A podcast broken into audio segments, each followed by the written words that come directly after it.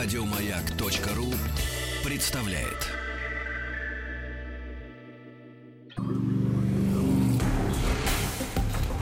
Объект 22.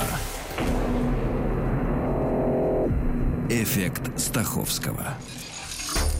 Это эффект Стаховского, объекты явления и процесса, получившие название в честь исторических или вымышленных персонажей. Я Евгений Стаховский, выпуск 54 «Дизель». Дизель – просторечное название дизельного двигателя или использующегося в нем топлива по имени немецкого изобретателя XIX века Рудольфа Карла Кристиана Дизеля. Родился он в Париже в семье немецких мигрантов. Его отец был кожевенным переплетчиком, то есть такой рабочий класс. С началом франко-прусской войны семья вновь переехала на сей раз в Лондон, а в 12-летнем возрасте Рудольфа отправляют в Аугсбург к тетушке. В 14 лет он пишет родителям, что решил стать инженером. Окончив школу лучшим учеником, он поступает в только что основанную промышленную школу Аугсбурга, а затем получает стипендию от Королевского Баварского политехнического института в Мюнхене и принимает ее, вопреки, кстати, воле родителей, которые считали, что вообще-то парню пора начинать работать. В 1879 году Дизель заболевает тифом. Он вынужден оставить занятия и в ожидании следующей даты экзамена уезжает в Швейцарию на практику в машиностроительной фабрике братьев Зульцер. Годом позже Рудольф оканчивает институт с лучшим баллом в истории и возвращается в Париж. Его мюнхенский профессор Карл фон Линде, великий немецкий инженер, среди прочего, собственно, изобретатель холодильника Линде, предложил ему там место директора филиала. Параллельно Рудольф начал думать о том, как заменить устаревающие паровые машины новым типом двигателя. Ведь КПД паровых машин всего около 10%, а технический прогресс требует новых возможностей. При поддержке Линды и временем, и деньгами Дизель создает сотни чертежей нового двигателя. Экспериментируя с аммиаком, он создает конструкции разной формы и размера. Правда, эти эксперименты его чуть не убили. В ходе испытаний двигатель взорвался, и дизель провел несколько месяцев в больнице, что навсегда отразилось на его здоровье и, в частности, зрении. В 1890 году дизель переезжает в Берлин, где решает заменить аммиак сильно нагретым сжатым воздухом.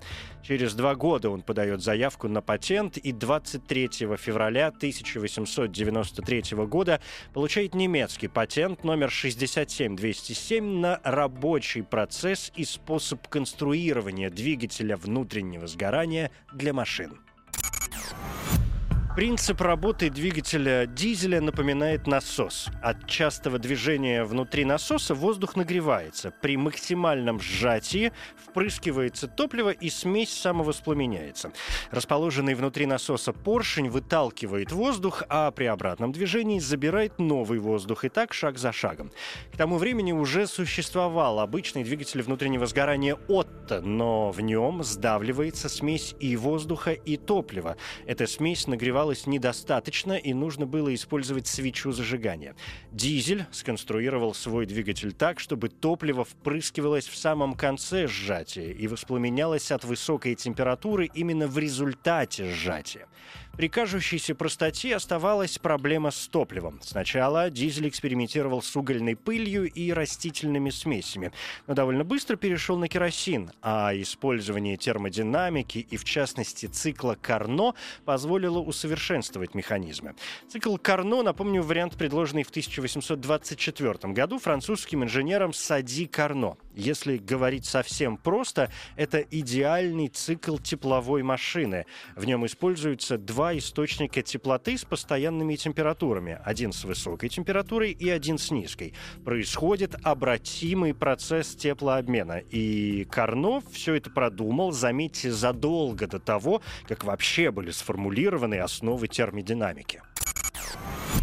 Несмотря на полученные патенты, дизель должен был продолжать работать, поскольку его двигатели работать как раз отказывались. Только в 1895 году двигатель системы дизеля смог проработать целых 17 суток, показав двойную эффективность по сравнению с паровыми машинами и превзойдя эффективность двигателя Отто.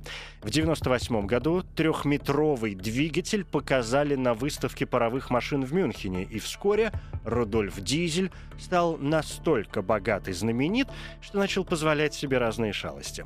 Он объездил всю Европу, ударился в коммерцию, в какие-то нефтеносные участки, финансировал католические лотереи, построил себе особняк за 900 тысяч марок, неслыханная сумма. Что, в общем, неудивительно. Моторы дизеля только в Штатах стали устанавливать уже почти на все вновь производимые локомотивы и корабли. В то же время другие изобретатели не сидели на месте и то и дело подая, подавали заявки на патенты. Дизель стал активно бороться с возникающей конкуренцией, но безуспешно.